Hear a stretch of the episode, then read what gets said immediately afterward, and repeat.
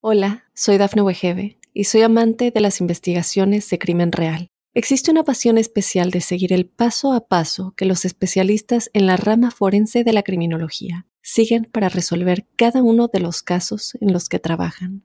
Si tú, como yo, eres una de las personas que encuentran fascinante escuchar este tipo de investigaciones, te invito a escuchar el podcast Trazos Criminales con la experta en perfilación criminal, Laura Quiñones Orquiza en tu plataforma de audio favorita.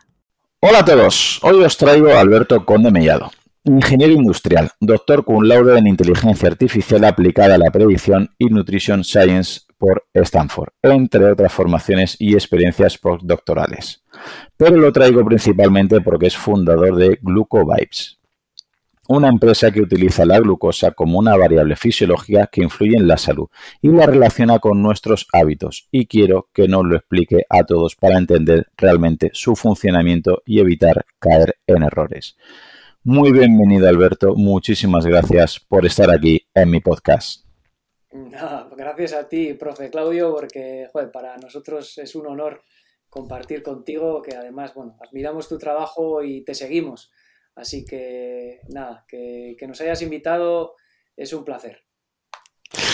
Pues muchísimas gracias, repito, porque eh, algo que está bastante de moda últimamente y que creo que mucha gente quizás no ha terminado de entender es esta manera de, medir la glucosa. Por eso, la primera pregunta que quiero hacerte para que eh, los oyentes puedan aterrizar bien, ¿qué es GlucoVibes para empezar?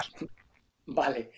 Pues mira, eh, GlucoVibes funciona también sin medidor de glucosa, ¿vale? Creo que eso es importante porque muchas veces es verdad que se asocia nuestro servicio y, nuestro producto a la medición de glucosa en continuo, ¿no? O sea, a los biosensores de medición de glucosa en líquido intersticial, pero GlucoVibes es mucho más que eso, ¿no? O sea, al final nosotros lo que pretendemos es aunar toda la información del estilo de vida de una persona, y cuando hablamos toda la información del estilo de vida, nos referimos a la información que podemos descargarnos de cualquier wearable, del Garmin, del Sunto, de la báscula inteligente, de mi Apple Watch, de lo que como, la nutrición, la podemos introducir en la aplicación, podemos introducir patrones de descanso e incluso eh, emociones. Tenemos un cuestionario para poder valorar cómo se levanta cada persona y también cómo se acuesta o qué tal ha ido el día de esa persona y a todo eso le añadimos también pues, variables fisiológicas, como puede ser el pulso, por ejemplo, o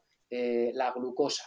¿Con esa información que hacemos? Pues bueno, con esa información, eh, a través del conocimiento de nuestro equipo científico técnico, que al final está compuesto pues, por ingenieros, por médicos, por nutricionistas, lo que hemos conseguido es generar un GPS metabólico que lo que nos ayuda es a entendernos cómo funciona cada uno de nuestros metabolismos por dentro, porque cada uno tenemos uno diferente, y a partir de ahí poder ayudar o acompañar al usuario, a nuestros usuarios, en la consecución o en alcanzar sus metas.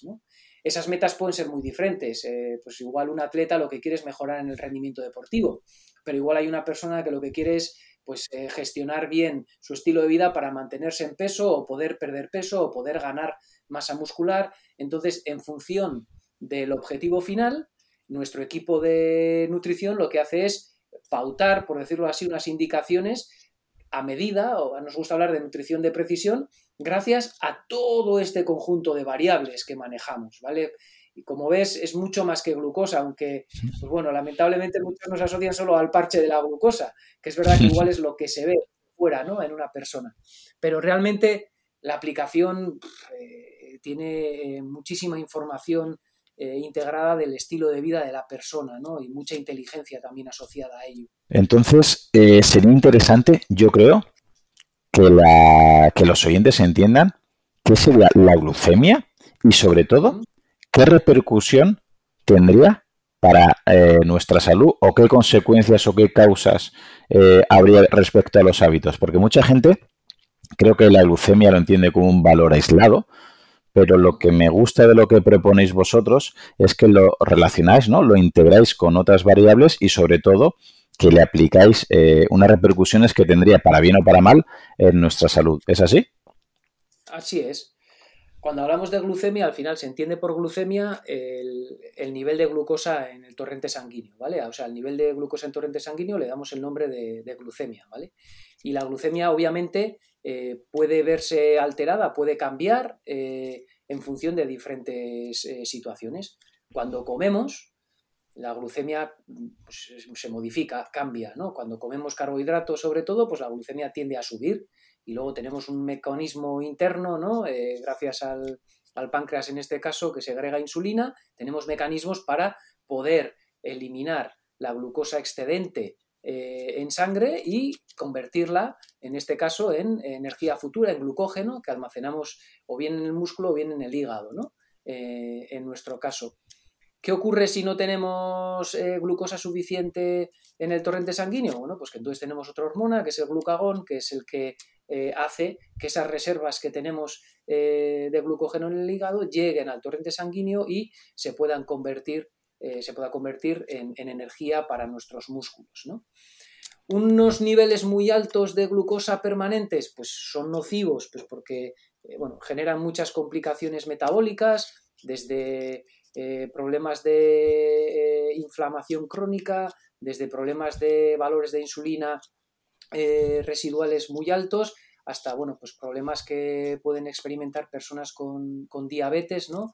que son personas que tienen problemas o dificultades para gestionar unos niveles correctos de, glucemia en sangre, pues por la diabetes tipo 1 por una imposibilidad de segregar insulina y la diabetes tipo 2, pues por, alta resistencia insulínica que requieren de un aporte externo de insulina, pero bueno, pueden llegar, eh, o sea, los altos valores de glucemia en sangre, eh, glucemia pueden generar incluso ceguera, eh, amputación de miembros, o sea, la verdad es que es, puede ser peligroso tener unos valores muy altos, ¿vale? Estamos hablando de valores de, de pues por encima de 300 miligramos de cilitro, cuando, bueno, pues la, la Organización Mundial de la Salud pues, recomienda como variable, como norma, por decirlo así, unos valores entre 80 y 140 miligramos de cilitro para una persona normal eh, en, una situación normal.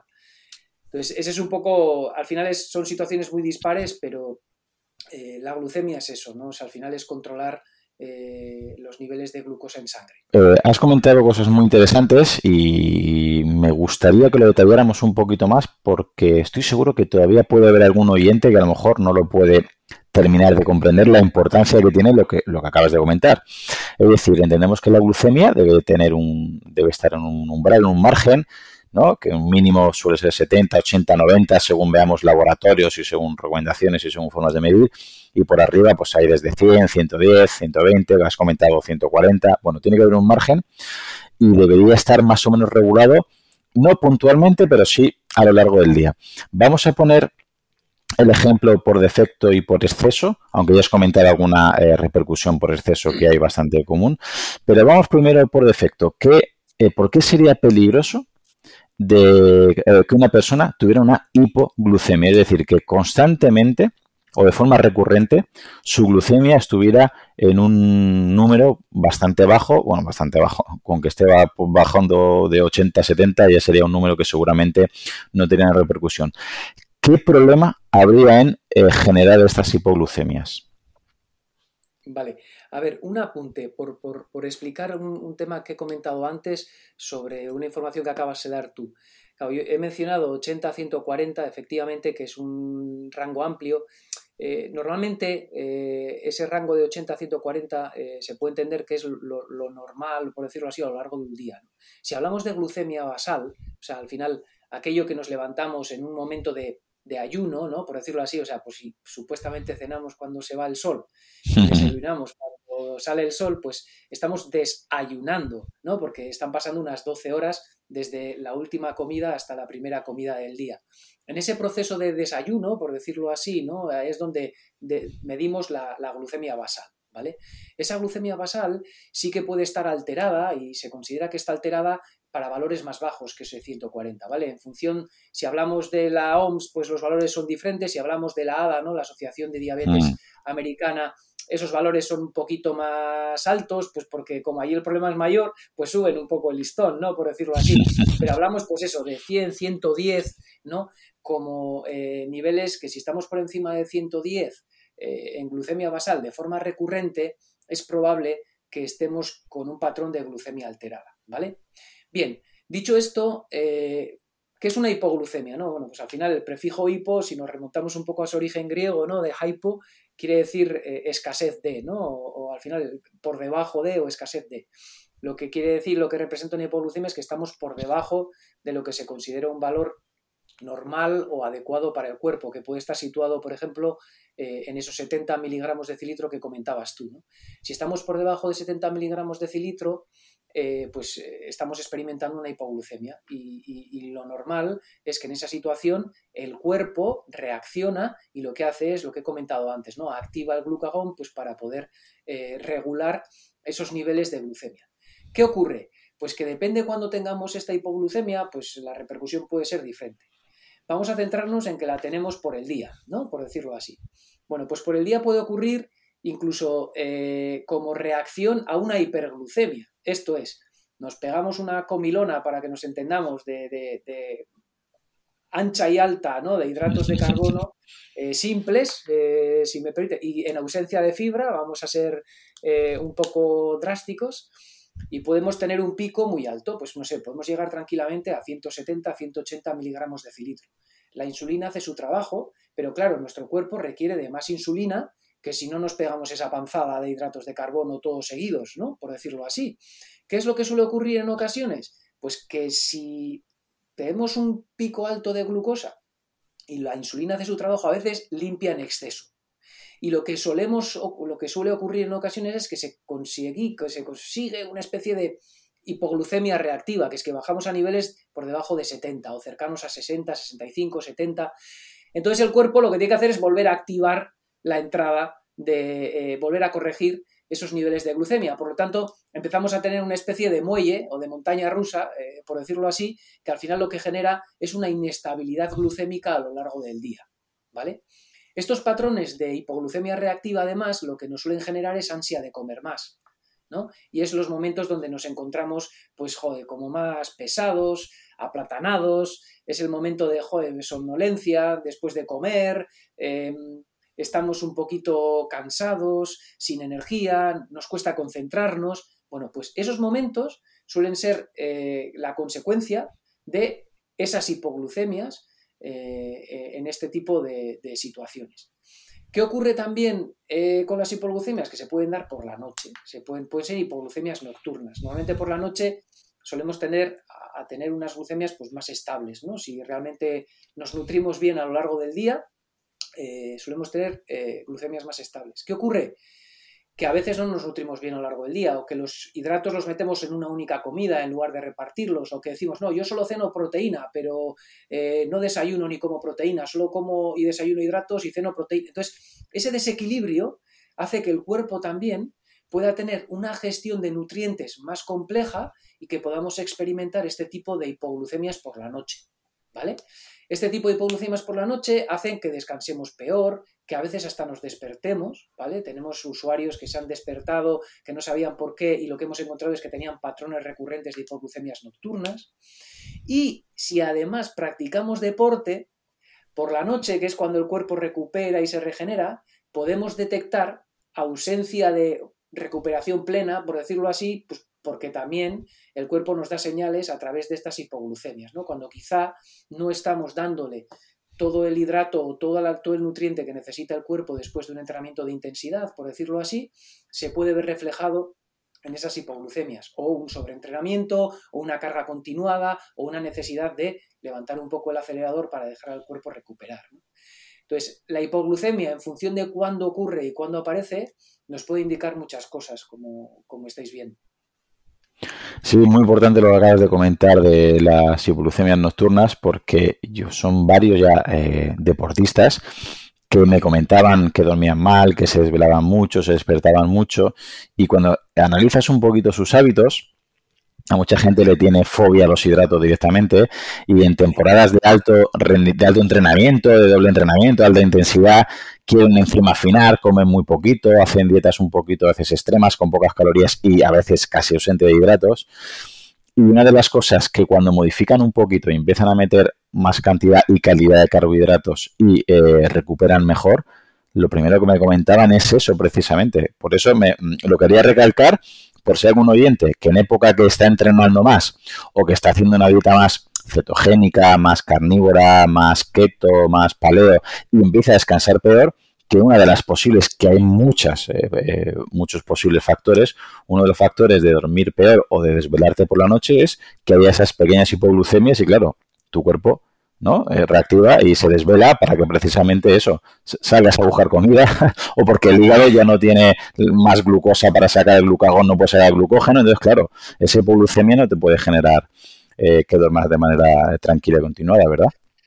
Sí, a ver, luego también es verdad que el, que el, cuerpo tiene otros mecanismos de generar glucosa, ¿no? A través de fuentes que no sean mm. eh, los propios hidratos de carbono, como bien conoces tú, ¿no? Pues tenemos la eh, gluconeogénesis, ¿no? Al final, pues bueno, pues que es un proceso desde del que podemos producir eh, glucosa de, de, precursores no em, eh, glucídicos, ¿no? O sea, eh, lejos de los hidratos de carbono, pues con fuentes eh, de, ácidos grasos o, proteína, ¿no?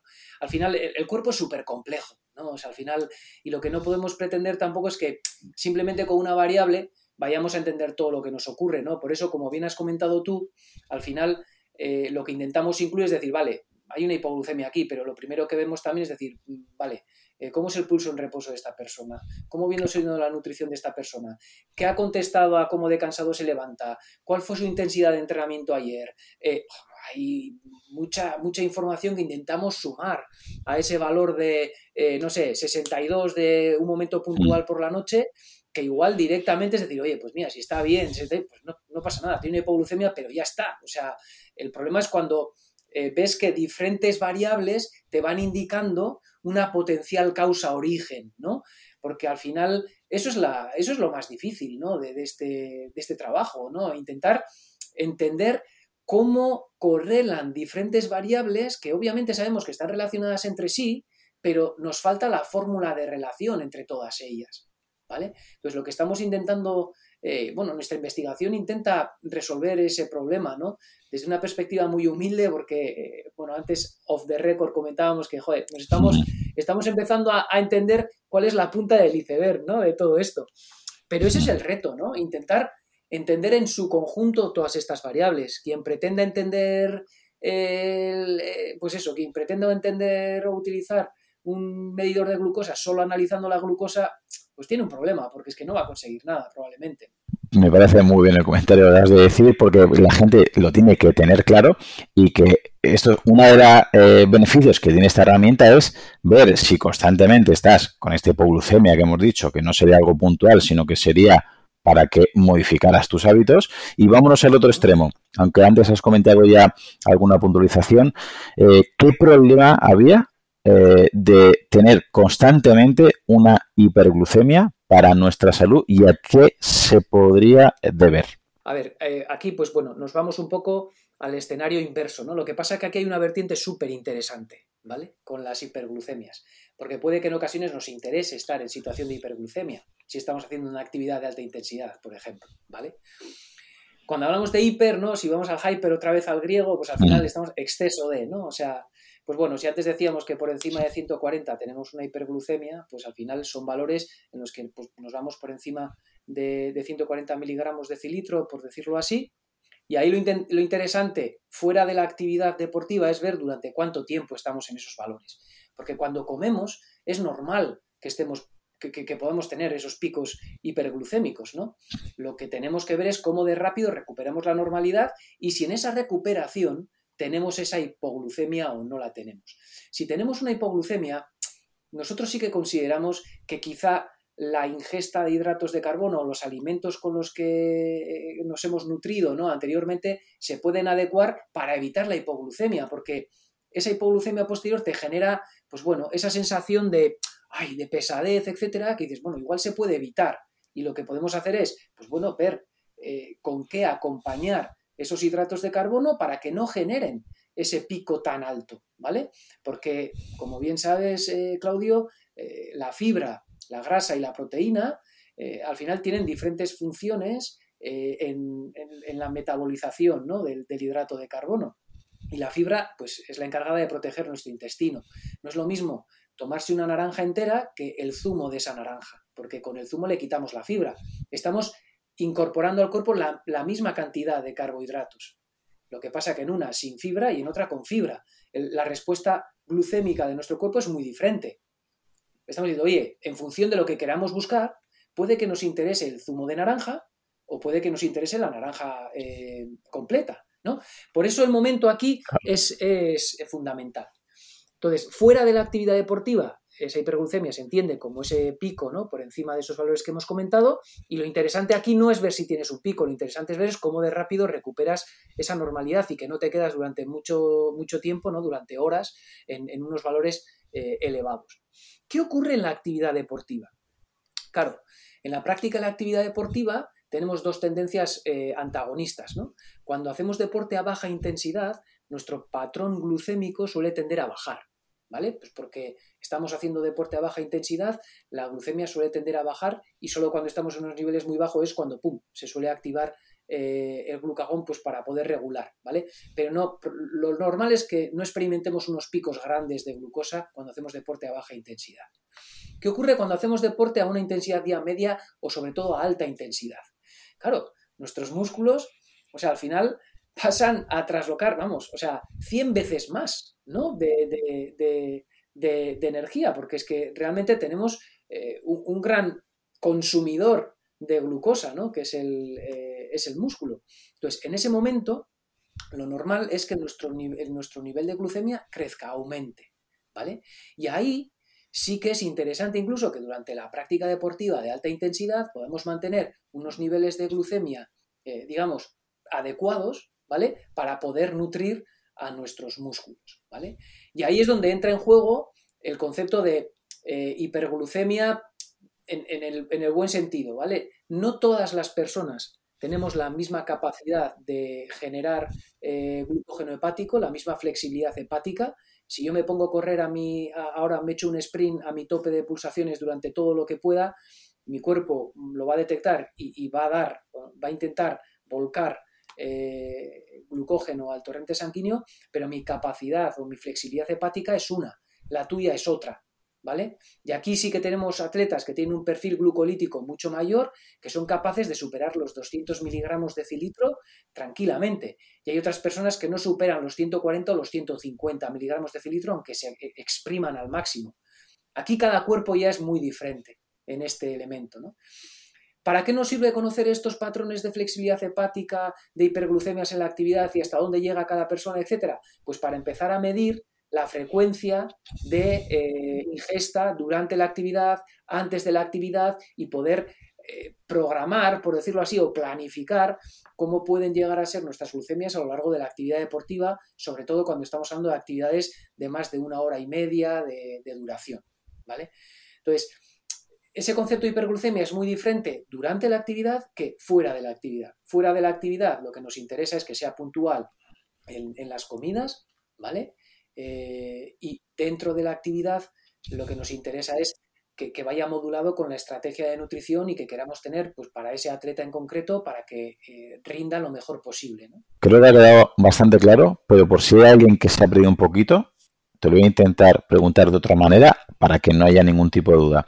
Entendemos que en personas sedentarias, obviamente nunca puede estar la curva de la eh, glucemia plana completamente, sería imposible, pero que no debería haber unas oscilaciones muy eh, drásticas más allá de las obviamente pertinentes que tiene que haber eh, al comer, que obviamente eso se tiene que ir modificando, pero entre comida y comida, digamos, que la caída no tiene que ser muy grande para que no haya una hipoglucemia demasiado exagerada y que se vaya manteniendo en un margen más o menos estándar. Y ahí sí con el medidor podríamos ver los hábitos de vida que llevamos si nos están en esa persona sedentaria ayudando a mantener una glucemia estable y coherente o hay eh, digamos perfiles de picos de subidas muy drásticas o bajadas muy drásticas las cuales para la salud nos podría repercutir. ¿Es así? Eh, sí, lo único, un apunte, ¿no? Porque al final eh, una persona sedentaria em, pierde el pilar de la actividad, ¿vale? Que es un pilar fundamental. La actividad es el mayor regulador de la epidemia, ¿vale? Más que la nutrición, fijaos lo que, mm. lo que me atrevo a deciros, ¿eh? la actividad, eh, realmente el mayor regulador de, la glucemia es la actividad. Por ejemplo, si tú haces, y sobre todo, pues una variedad ¿no? de, actividad que puedas desde caminar, ejercicios de fuerza, ejercicios de intensidad media o de cardio. Eh, si eres una persona que al final haces un mix de diferente tipo de actividades, probablemente tu cuerpo va a responder de una manera más estable a, los patrones de ingesta de alimentos que si no los haces. ¿Vale? Y de hecho, el problema muchas veces de, esas personas sedentarias ¿no? que, pierden ese pilar de la actividad, entonces el carbohidrato ¿no? o, el azúcar simple sobre todo es el que se empieza a convertir en un problema. O sea, el, azúcar per se no es el problema, el problema es la falta de actividad. Lo que pasa es que si yo soy sedentario y además como carbohidratos como si fuera un maratoniano o un ciclista de élite, claro, entonces es donde yo puedo generar un problema metabólico a mi cuerpo, porque mis depósitos de glucógeno, además de ser pequeños, tanto a nivel hepático como a nivel muscular, pues van a estar llenos porque no los uso y todo el carbohidrato que yo incorporo, mi hígado lo tiene que convertir en grasa, porque ya no puede almacenar más, eh, más glucógeno, porque tiene sus, sus eh, digamos, eh, depósitos llenos. Entonces, esa grasa es la que sí que puede, bueno, pues todos sabemos dónde, dónde se acumula la grasa y ahí sí que podemos meter toda la que queramos. Es cuestión de volumen, ¿no? Pero el problema no es tanto el azúcar, sino el problema es esa falta de actividad, ¿no? Entonces, ese concepto que comentas tú de una persona sedentaria, efectivamente dices, pues lo, ideal sería que, o lo lógico sería que su glucemia fuera estable como la de una persona normal fuera de las ingestas, el problema es que cuando empezamos a, repetir ese ciclo ¿no? de pico alto, bajo, pico alto, bajo y además seguimos comiendo carbohidratos sin movernos, lo que empezamos a generar en nuestro cuerpo es una resistencia insulínica. ¿no? Y ese es el verdadero problema del sedentarismo, ¿no? que, al final pues, eh, hace que nos... No estamos hechos para estar quietos. Es que esa es la, razón de ser del, cuerpo humano. O sea, estamos hechos para movernos. La resistencia a la insulina, que es el término que acabas de comentar, es algo que precisamente mm, es lo que más miedo me da por, lo que veo de cómo va avanzando y que está paralelamente o detrás de obesidad y de diabetes. Para ti, eh, y yo creo, repito, lo que has comentado tú y a mis alumnos se lo hago así e intentar que lo entiendan, que muchos comen de una manera no del todo obviamente adecuada pero mayor todavía veo la problemática de que no se muevan. Y claro, algunos pueden decir, es que mi primo, mi padre, mi tío, pues eh, lo que decías, hace triatlón, hace maratón y cena todos los días pasta y toma un zumo de naranja y en vez de la naranja. Y lo que no entienden es que precisamente para su tío, para su padre o para su cuñado que hace triatlón o hace maratón, no es que sea bueno o malo, o sea, no es que sea malo, ni sea dañino, ni sea neutro, es incluso necesario y es beneficioso tomar esa carga de hidratos alta y tomarse el zumo en vez de la naranja porque viene a entrenar, porque va a entrenar, porque necesita recuperar para el día siguiente. Y creo que mucha gente le falta ese contexto y me gustaría que nos explicara si para ti eh, esta resistencia a la insulina tiene que ver con todo esto que hemos estado comentando y que la glucosa en sí misma no sería la mala, sino si no hay huecos para meter esa glucosa, es decir, si no hay glucógeno muscular disponible, si no hay glucógeno hepático disponible, y claro, esa glucosa, si se va a quedar en sangre y se van a crear constantemente hiperglucemias, ahí vendrá posteriori resistencia a la insulina, obesidad, diabetes, etcétera. Sí, así es. De hecho, eh, eh, es que además es un círculo vicioso, ¿no? Porque si nosotros metemos mucha cantidad de hidrato al cuerpo y empezamos a experimentar, bueno, y, no la, y, no la, utilizamos, ¿vale? Y empezamos a experimentar esa resistencia insulínica, empezamos a tener unos niveles de insulina residuales en el cuerpo. El cuerpo no es tonto, se prepara, ¿no? Entonces dice, ostras, con, necesito tener el nivel base, ¿no? Mi, mi, nivel base tiene que ser mayor, tiene que ser mayor. ¿Qué ocurre? Que entonces perder peso también es más complejo, porque la quema de grasa con un nivel de insulina alto pues eh, lo siento, pero es que mm, es más eficiente con el nivel de insulina bajo. Entonces, eh, es, una, es una situación, o sea, es como la pescadilla que se muerde la cola, ¿no? Y además, mira, eh, te voy a poner un ejemplo sencillo de, nuestra sociedad al día de hoy, ¿vale? Teletrabajo, comida a domicilio, hay personas que no salen de casa en dos o tres días. ¿Vale? Entonces dices, joder, si al menos fueras al supermercado a comprar y tienes 20 minutos de ida y 20 minutos de vuelta, al menos te estás moviendo 40 minutos al día. ¿Vale? Con 40 minutos al día das unos 5.000 y pico, 5.000, 6.000 pasos. Bueno, joder, es mejor que cero.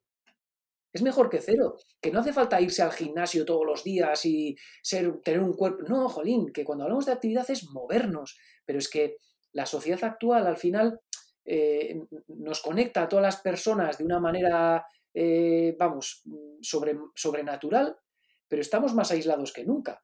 ¿no? O sea, el humano es esa persona aislada, eh, ultraconectada, por otro lado, ¿no? O sea, estamos solos muchas veces en nuestra casa, teletrabajo, el WhatsApp, el Instagram, el tal, el no sé qué, y lamentablemente sales a la calle incluso y ves a los chavales en el banco jugando entre ellos desde el móvil. Joder, ya no es lo del escondite, a pillar, a correr, la cadeneta. Joder, se ha perdido todo eso, profe. Entonces, eh, el problema es ese, que vamos una. que, estamos tendiendo a eso, ¿no?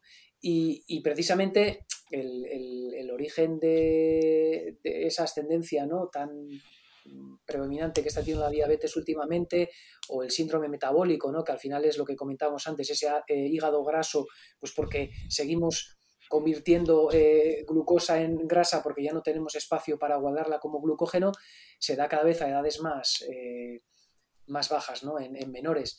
Nosotros tenemos un ensayo clínico eh, con, con la otra marca de la empresa que es Sugar Hero, que al final es una aplicación que se pueden descargar. Es una aplicación hecha para menores con diabetes tipo 1, ¿no? O sea, lo que quisimos también, o sea, una de nuestras máximas es combatir la obesidad infantil, ¿vale? Eh, yo soy padre de familia, tengo dos chavales, eh, Leire, nuestra CEO, tiene dos, eh, dos, bueno, dos peques también.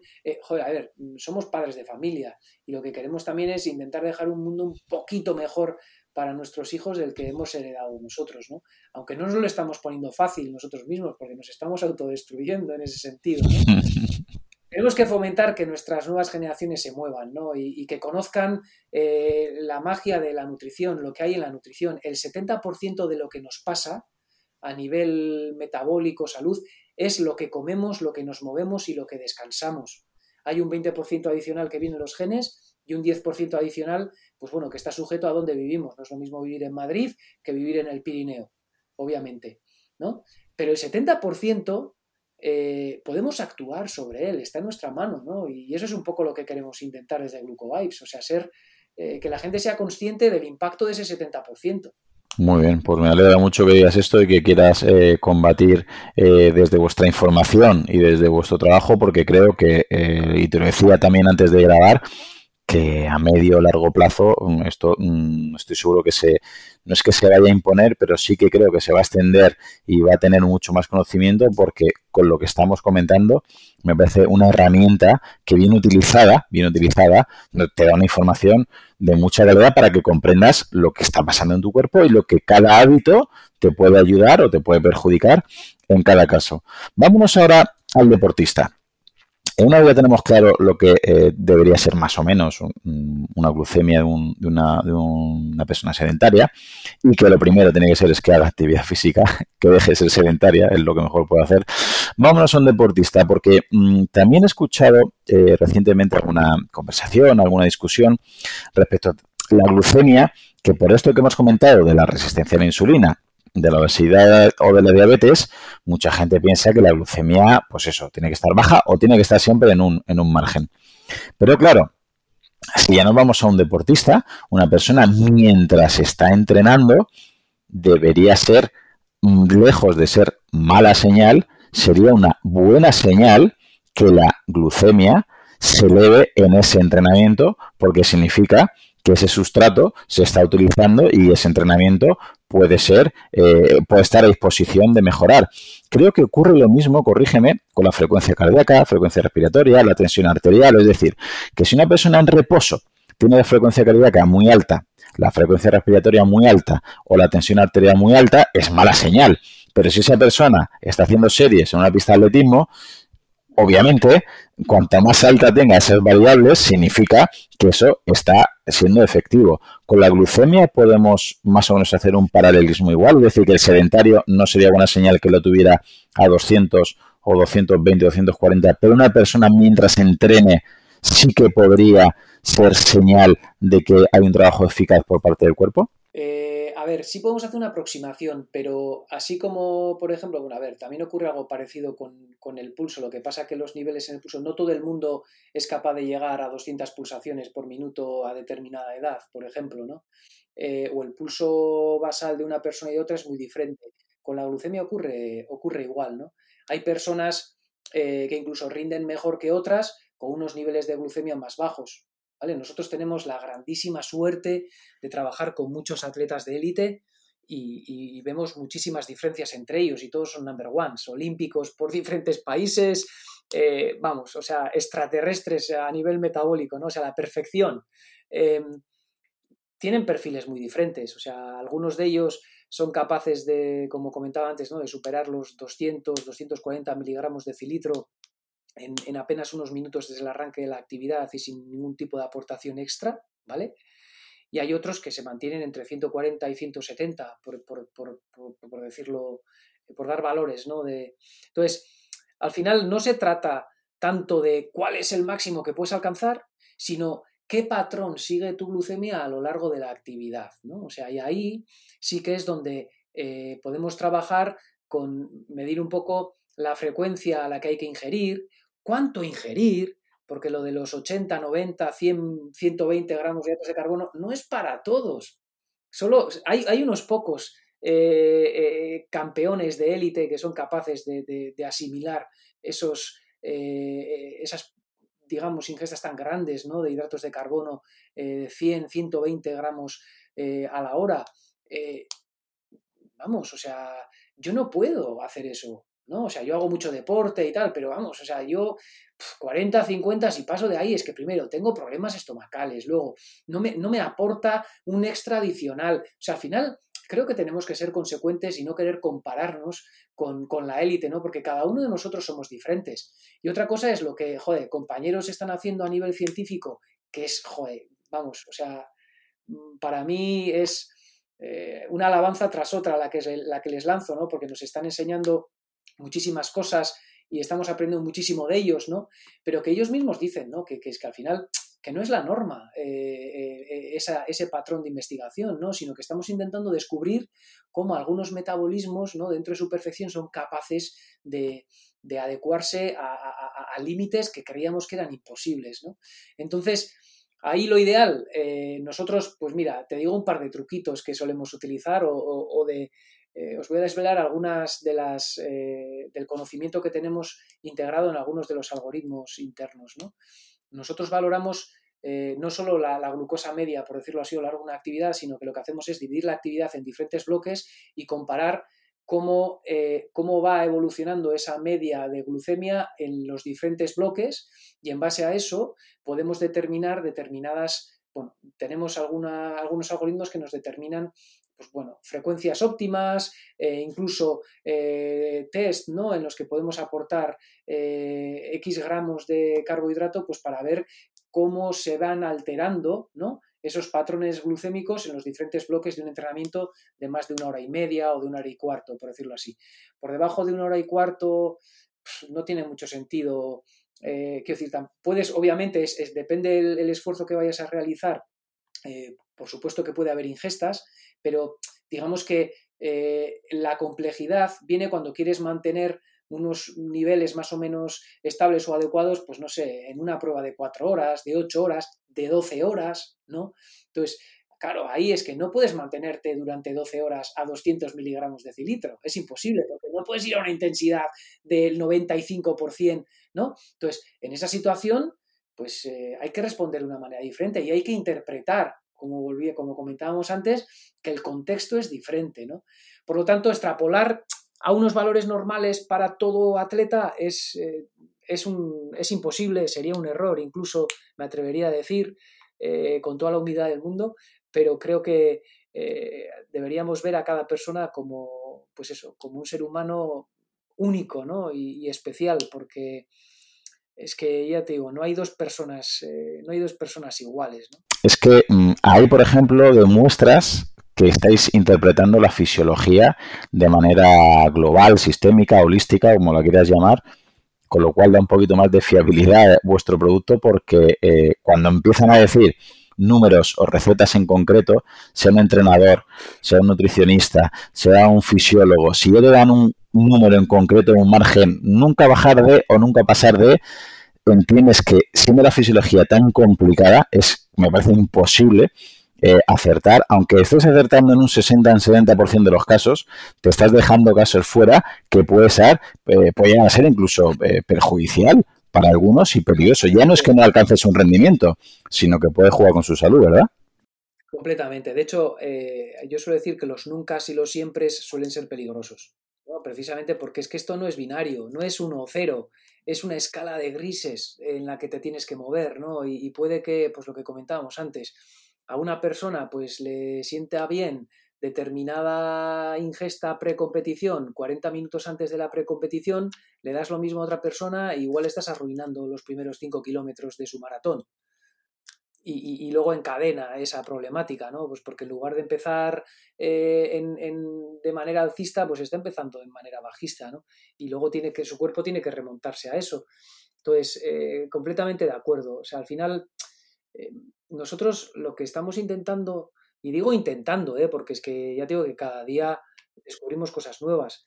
Y, obviamente tenemos un producto en el mercado que, ya incluye cierto conocimiento, pero que somos conscientes de que, vamos, es, es ínfimo ¿no? con, con, lo que nos queda por recorrer. Pero sí que, sí que me gustaría recalcar una cosa, ¿no?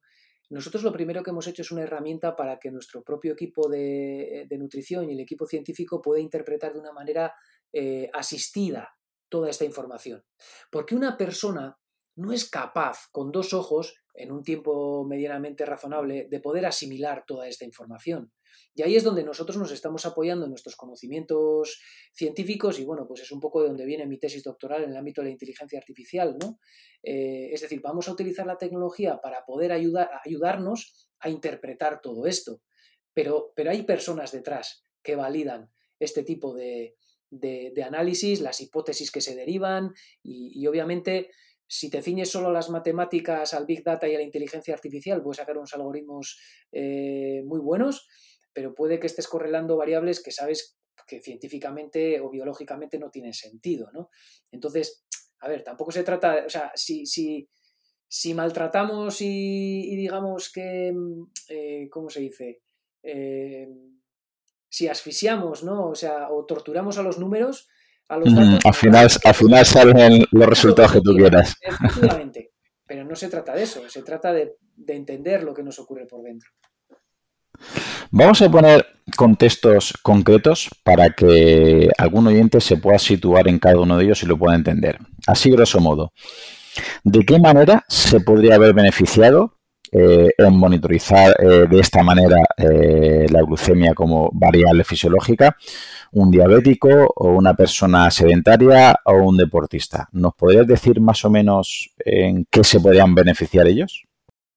A ver, eh, las personas con diabetes ya lo vienen utilizando durante mucho tiempo. Antes lo que hacían era una glucemia capilar, se pinchaban en el dedo con una gotita de sangre y, bueno, pues con un glucómetro tenían una medición discreta.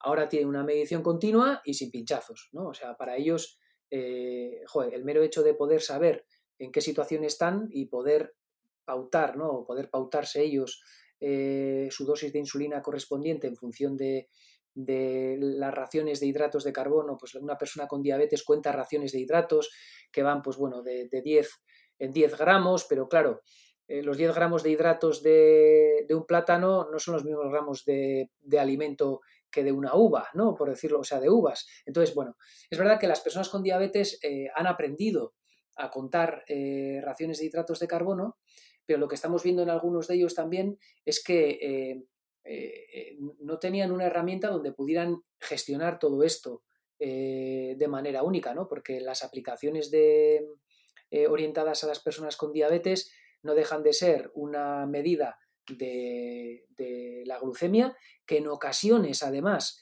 se ve alterada con tendencias, porque al final los algoritmos que tiene la aplicación del fabricante de un sensor de glucemia para personas con diabetes son algoritmos que, representan en ocasiones tendencias, dan valores futuros, hay que saber interpretarlo, ¿vale? Que puestos en una persona que no tiene diabetes con la aplicación del fabricante realizada para una persona con diabetes, eso sí que puede ser peligroso, ¿vale?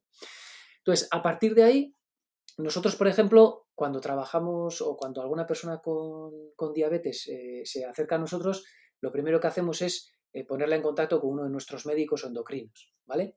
¿Por qué? Porque en este caso hay una patología y lo que estamos ofreciendo es una especie de servicio de digamos, de, medicina privada, ¿no? por decirlo así. Entonces, hay un médico, un endocrino o una persona especializada en esta patología que lo que hace es ayudar a gestionar la diabetes de esta persona a través de nuestra aplicación, que es la que utiliza el profesional para poder seguir de forma remota los hábitos de vida de la persona con diabetes. De hecho, muchos endocrinos al final lo que nos están pidiendo es decir, oye, joder, es que yo también quiero que me pongan aquí lo que comen y quiero saber su actividad. Me han dicho que vosotros integráis el peso también de, los pacientes que tenéis. Pues sí, tenemos las básculas inteligentes integradas y tenemos el Apple Watch integrado y tenemos las pulseritas de pasos integrados. Es que yo así sé lo que se mueve, de la otra manera no lo sé. Entonces, claro, un profesional puede interpretar mucho mejor y hacer mejor su trabajo gracias a nuestra herramienta. Eso es lo que gana también el usuario final, que al final su profesional es capaz de entenderle mejor porque le ve de una manera completa, no solo ve la curva de glucemia, ¿no? Oye, ¿qué comiste? Eh, porque claro, luego pasas consulta una vez a la semana. Hoy es viernes, ¿vale? ¿Qué comiste el lunes? Que tuviste aquí un pico tal y el lunes, pues no me acuerdo. ¿No? Entonces, eso es lo que para una persona con, diabetes, pues al final eh, podemos, podemos ayudarle. A una persona que no tiene diabetes y que quiere, por ejemplo, eh, perder peso o tener una vida más saludable, etcétera, pues ahí la ponemos en contacto con un nutricionista, se le asigna un nutricionista y lo que le enseñamos es a que entienda cómo funciona su metabolismo. Lo que queremos es transferir cierto conocimiento para que Jolín, vea ¿no? que, durante una temporada, viéndose por dentro, es capaz de adquirir conceptos y conocimiento que le permiten mantener unos hábitos mantenibles en el tiempo, que para nosotros esa es la clave, ¿no? O sea, aprender a comer, aprender a moverse, aprender a vivir, a entender el impacto, ¿no? Cuando, eh, esto lo vemos mucho con los niños, ¿no? Cuando a un niño le enseñas cómo funciona su cuerpo por dentro y ves el impacto que tiene el bimbo con nocilla y luego las gominolas y tal, y que luego ves que esa noche duerme raro y le enseñas ¿no? lo que le ha pasado por dentro, o otro día sales a correr y le enseñas lo que ha pasado por dentro y qué bien se siente, no son tontos. Interpretan esa información y entonces saben qué impacto tiene una cosa y qué impacto tiene la otra. Y al final es cuestión de transferir conocimiento. Eso es lo que intentamos hacer. ¿Y en deportistas también tenéis algún servicio de mm, nutricionista deportivo o algún asesoramiento para que sepan eh, un poquito? Sí, a ver, eh, con deportistas eh, pasa lo mismo. Hay deportistas que, ve, que vienen a nosotros y que ya cuentan con un equipo de nutrición o con un entrenador o una persona en la que se apoyan para, para, su, para su pauta nutricional y lo que hacemos nosotros en ese caso es brindarles la herramienta para que puedan controlar toda la información e incluso les asesoramos en la interpretación, ¿no? O sea, un nutricionista de nuestro equipo pues habla con el nutricionista de nuestro usuario, por decirlo así, o usuaria y eh, en ocasiones la, transferencia de ese conocimiento es hacia el equipo de nutrición, como nos ocurre pues, con, con clubes de fútbol, de ciclismo, de atletismo, triatlón, tenis, vamos, pues con, con diferentes disciplinas deportivas y hay otras disciplinas, o sea, otros momentos en las que es el propio atleta eh, o la persona que quiere, oye, yo hago eh, amateur, ¿no? O sea, yo hago deporte y quiero mejorar y, quiero aprender a comer, que nunca he cuidado mi nutrición. Bueno, pues esa persona lo que le hacemos es asesorarle y darle ciertas pautas de nutrición, ¿no? Y tenemos dos planes diferentes. Hay un plan básico en el que lo que ofrecemos es un informe metabólico con determinadas pautas generalistas y luego hay personas que lo que nos eh, demandan es un plan de nutrición semanal y lo que podemos hacer es enviar ese plan a la propia aplicación de manera que durante una semana, pues dos semanas, calibramos con esos valores de glucemia, de nutrición, de actividad a nuestro usuario y a partir de ahí confeccionamos un plan de nutrición de precisión para él y se lo enviamos a la propia aplicación, ¿no? Y está en contacto con el nutricionista vía aplicación, conferencias semanales, etcétera. Y ahora vamos a la parte mm, mala, digamos, porque igual que hay mucha gente que lo defiende, ¿no? Y muchos enamorados, también hay muchos haters y mucho, muchas críticas. ¿Qué problema habría en una persona que ahora mismo lo esté escuchando y diga, vale, pues a mí me ha convencido, yo me compro un software, un medidor, me lo pongo en mi brazo y yo no le hago caso a nadie y hago de autodidacta y no tengo formación en fisiología, en nutrición, en entrenamiento. ¿Qué problemas crees eh, que podría tener esa persona a la hora de interpretar lo que sucede? Pues esa persona soy yo hace cinco años. al final, a ver, eh, eh, el, empezar en esta aventura, yo tengo una enfermedad crónica, espondilitis anquilosante, es una enfermedad autoinmune, em, una especie de, artritis prematura que, bueno, pues eh, me la diagnosticaron hace, pues con 22, 23 años, tengo ahora 44, o sea que ya llevo casi media vida con ella a cuestas, ¿no? Yo al final lo que fui interpretando durante mucho tiempo iba pues apuntando en un Excel lo que comía, lo que movía, yo vengo del mundo del triatlón eh, y tuve que dejar de hacer triatlón porque me dolía, la, articulación sacroiliaca es la zona que a mí se me inflama, ¿no? Por, pues bueno, de manera eh, eh, involuntaria como, como, mecanismo de defensa de mi cuerpo en este caso. Em, pues hace unos años, ¿no? Pues encontré estos, bueno, de hecho el primero lo compré fuera porque en España todavía no se comercializaban, pero bueno, yo antes viajaba bastante y compré uno de estos y me lo puse, utilicé la aplicación de las personas con diabetes, ¿no? Lo que puede hacer cualquier cosa si se lo compra al fabricante de, a la farmacéutica, por decirlo así.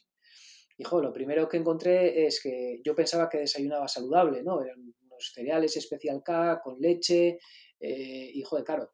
Luego de repente ya así, ¡pum! 180. Y a, los, a la media hora 65, ¿no? Y claro, efectivamente luego yo es verdad que tenía hambre después, entonces, joder, pues siempre me llevaba un plátano o algo para, almorzar, ¿no? Bueno, yo hacía mucho deporte, pero, joder, y luego yo era de los que va, y por la noche, la proteína, ¿no? Pues un buen filete eh, o incluso huevos con jamón, eh, bueno, pues hacía, ¿no? Y, y, de repente a la noche hipoglucemia. Entonces me levantaba al día siguiente y veía que había estado en hipoglucemia y decía, ostras, tengo que desayunar más y metía más cereales y más, ¿no? Entonces, claro, ese fue mi comienzo en este mundo, ¿no? Entonces dije yo, joder, no tengo ni puñetera idea, ¿no?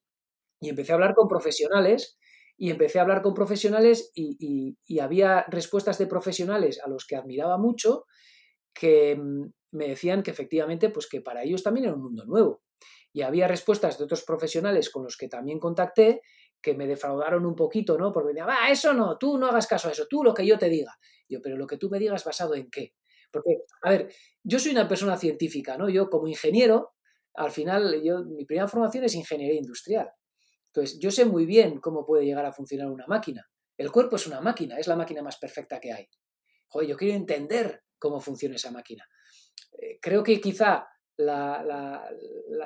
el, proceso de, el proceso bueno ¿no? de, aquel, de aquellos meses con, esta experiencia fue que me di cuenta que no sabía, que no tenía ni idea. Entonces, pues bueno, pues me formé, eh, estudié, tengo la suerte de que mi mujer es bioquímica y por lo tanto eh, ella me ayudó mucho también a entender cosas y me rodeé de profesionales que sabían más que yo en el mundo de la fisiología y empezamos poco a poco a empezar a entender qué uso podíamos darle a este tipo de variable junto, lo que comentaba antes, con el resto de variables que entendíamos que a nivel técnico podíamos controlar y monitorizar y que conjuntamente, y ahí sí que me sentía yo fuerte por mi, por mi base científica en el ámbito de la inteligencia artificial, podíamos interpretar con la asistencia de la tecnología. Pero vamos, eh, respondiendo un poco a lo que comentabas, ¿no? Autodidacta y formación, oye, por su cuenta y riesgo, la que quieras. Eh, pero sí que creo que o sea, necesitas poner en contexto como mínimo nutrición, actividad, descanso y, la glucemia. Si no pones esas cuatro variables en contexto y las unificas, no vas a poder interpretar los variables de la, glucemia como tal, porque te van a faltar patas claves que están directamente correladas. Incluso con los cuatro pilares que acabo de mencionar, joder, no tenemos ni para empezar. Entonces, eh, bueno, pues pretender, eh, Claudio, con una variable y en 10 días, joder, conocerte y ya tener la pauta mágica para hacer la maratón en 2 horas 15, pues lo siento, pero no funciona así.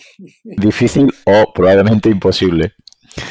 Muy bien, pues para terminar me gusta despedir las entrevistas eh, intentando aplicar la ley de Pareto, es decir, eh, de qué manera, qué sería lo básico del ABC, aunque sería imposible, ¿vale? Pero así grosso modo, ¿cómo podríamos buscar unas curvas de glucemias saludables? Eh, tanto si somos sedentarios como si somos deportistas. ¿Nos podría dar unos consejos sobre hábitos para que tengamos en cuenta y aquel que no pueda o no quiera eh, someterse al glucómetro o a ponerse un parche de glucovibes porque no se lo quiere permitir o no puede o no le apetece, ¿nos podría regalar algunos consejos para intentar eh, desde fuera eh, poder hacer estas curvas de manera lo más saludable posible? Mm, vale.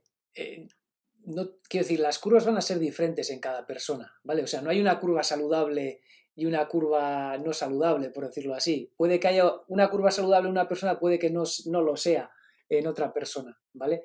Pero eh, entendiendo que al final el objetivo de tu pregunta al final es decir, oye, ciertas pautas que, generalistas, ¿no? Que de alguna manera afecten de manera positiva eh, en todas las personas, ¿no? En ese pareto que comentabas. Al final, em, para mí una clave es eh, lo que he comentado antes, ¿no? O sea, los hidratos no son un problema. El problema es el sedentarismo, ¿no? Entonces, joder, acompañar, eh, o sea, comer hidratos con, perfiles de actividad eh, no, solo es, no, no, solo no es malo, sino que, es necesario, ¿no? O sea, o que el cuerpo lo va a agradecer. Insisto, hay otras maneras de poder nutrirse de energía. Nuestro cuerpo nunca se va a quedar sin energía, pero por ejemplo ya hay evidencias de que si no tienes esa fuente de hidrato como fuente de energía y, tiras de, grasa o de proteína, eh, y si, si, el músculo, o sea, si los músculos tienen que empezar a tirar de proteína porque no tienen ese hidrato, al final sí que se ha demostrado que los niveles de cortisol tienden a subir, ¿no? Bueno, pues eso tampoco es bueno. Entonces, a nivel de pautas generales, ¿no? yo no sé, os diría que platos nutricionalmente completos, ¿no? Donde tengas verdura, donde tengas proteína, donde tengas grasa buena, eh, saludable, no grasa no saturada, eh, y el aporte de hidrato asociado a, la carga o a la actividad que realices, ¿no? Eh, aquellos días que hagas mayor intensidad, pues la carga de hidratos deberá ser mayor, aquellos días en los que hagas baja intensidad, pues la carga de hidratos deberá ser menor. Pero al final vuelvo a incidir, ¿no? O sea, el problema es la falta de actividad no el, no, no el hidrato, ¿no? no el azúcar. Eh, sí que es verdad que si queremos hablar de una persona normal, ¿no? que no son personas de élite, etcétera, eh, uno de los grandes olvidados, ¿no? de las grandes olvidadas que, solemos ver es la fibra. Eh, la ausencia de fibra en la dieta de muchas personas hace que tengan glucemias inestables. Entonces, pues bueno, por eso la importancia ¿no? de, de, darle color al plato, ¿no? Con, con, alimentos naturales, verdes, pues ricos y altos en fibra, ¿no? Eh, intentar optar por eh, el alimento, por, la versión integral en lugar de la versión refinada cuando estamos hablando de cereales o de harinas. Bueno, pues si tiras por la versión integral, pues le estarás haciendo, eh, estarás protegiendo el intestino, ¿no? Eh, insisto, eh, estoy hablando fuera del ámbito de la actividad, cuando queremos mantener ciertas glucemias estables, ¿no? O sea, durante una actividad, pues al final vamos a intentar buscar lo contrario, ¿no? Que el aporte sea lo más rápido posible y ahí, pues bueno, no, nos interesa meter algo integral, ¿no? Pero yo diría eso y luego eh, el descanso es importante también, ¿no? O sea, dormir genera una estabilidad glucémica también muy importante. O sea, la falta de sueño hace que nuestros perfiles glucémicos, mm, os, diría que en un 80% de las personas genera inestabilidad glucémica, mayor sensibilidad a la glucémica, a la al, carbohidrato, sobre todo a primeras horas de la mañana, o una mayor resistencia insulínica a primeras horas de la mañana, cuando, ah, yo con tres horas o con cuatro horas duermo bien. Hombre, uno o dos días sí, pero de forma recurrente el cuerpo lo nota, ¿no? Porque necesita regenerarse por la noche. Em, y Jolín, ya te digo, eh, no soy muy fan de, estos consejos porque es que cada uno de nosotros somos diferentes, Claudio. Entonces, eh, lo que te decía antes, estamos descubriendo únicamente la puntita del iceberg y, ya te digo, dar pautas generales es muy complicado, pero bueno, eh, ahí os dejo mi humilde aportación y espero que sirva de ayuda. Creo que algo que influye bastante también y que eh, algún deportista que me lo ha comentado que se monitoriza la glucemia es cuando le dan una mala noticia, cuando duerme mal, cuando está muy estresado. Y entonces hay muchas cosas de los hábitos eh, que podemos modificar, evitar en lo, la medida que se pueda el exceso de estrés. Eh, intentar acostarse pronto, intentar eh, no estar con las pantallas hasta la una de la madrugada, son cosas que a lo mejor sí están en nuestras manos y que creo que de manera obvia a todo el mundo se le puede aplicar porque nos va a mejorar tanto la respuesta de la glucemia como muchas otras cosas dentro de nuestra fisiología. Así que muy bien, hasta aquí la entrevista y si a alguien le gusta lo que has estado comentando o te quiere encontrar, ¿dónde te podemos buscar, Alberto? Eh, bueno, aquí el importante no soy yo, así que os dejo, bueno, os dejo primero el contacto de Glucovibes, que podéis ir a glucovibes.com, eh, Glucovives, la segunda con B, como dicen eh, como dicen algunos. Eh, y en Twitter, Instagram somos Glucovibes, así que por ahí nos, encontráis. Y si queréis ver conmigo, eh, Twitter e Instagram, yo soy Acondemellado. Eh, pero vamos, que si dais conmigo, lo que voy a hacer es poneros en contacto con, con el equipo que, sabe muchísimo más que yo para resolver las dudas que tengáis. Y, y, nada, Claudio, un placer compartir contigo y enormemente agradecido de, vamos, no sé si soy apto para estar en este, en este foro, pero vamos, eh, gracias. Muchas gracias a ti, porque sé que ahora mismo estáis de trabajo hasta arriba. Es bastante difícil eh, que saques algún hueco para poder entrevistarte y sé que al final eh, te ha costado, pero lo has sacado, así que te lo agradezco mucho. Muchas gracias por pasarte por el podcast y espero que te pases en otra ocasión más adelante. Claro, cuando quieras, será un placer enormemente volver a estar contigo. Hola, soy Dafne Wegebe y soy amante de las investigaciones de crimen real. Existe una pasión especial de seguir el paso a paso que los especialistas en la rama forense de la criminología siguen para resolver cada uno de los casos en los que trabajan. Si tú, como yo, eres una de las personas que encuentran fascinante escuchar este tipo de investigaciones, te invito a escuchar el podcast Trazos Criminales con la experta en perfilación criminal, Laura Quiñones Orquiza en tu plataforma de audio favorita.